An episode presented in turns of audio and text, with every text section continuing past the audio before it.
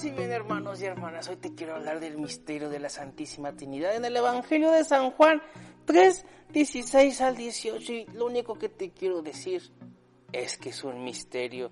Y en esta solemnidad celebramos que Dios no se limita a observar desde el cielo lo que pasa aquí abajo, ni es una especie de motor inmóvil que hace que el mundo funcione, y mucho menos es un personaje imaginario creado por el ser humano.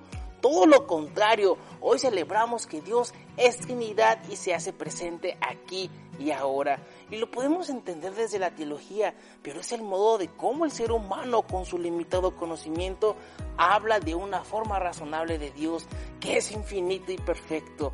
Pero Dios es también experiencia, donde todos tenemos esa experiencia de haber caminado en medio de tinieblas la cual no vemos apenas nada y nos sentimos desorientados, pero esas tinieblas simbolizan el misterio de Dios y que al final vemos su luz donde Dios nos envuelve, nos abraza con su infinitud, mostrándonos su compasión y su misericordia y es algo que no puede quedar oculto cuando lo hemos experimentado.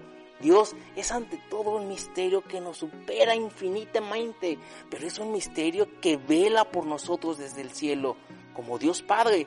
Es un misterio que nos ama misericordiosamente, como Dios Hijo. Es un misterio que ha bajado para morar ahora en este mundo y dentro de nosotros como Dios Espíritu Santo. Efectivamente, la Trinidad no es una mera teoría teológica, sino algo muy real que experimentamos interiormente y compartimos comunitariamente.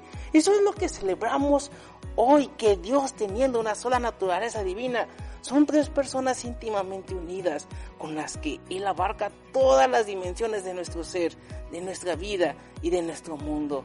Esto es ciertamente un misterio, pero es un misterio salvador.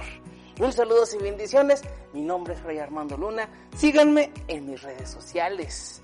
Arroba Rmando FM. Paz y bien.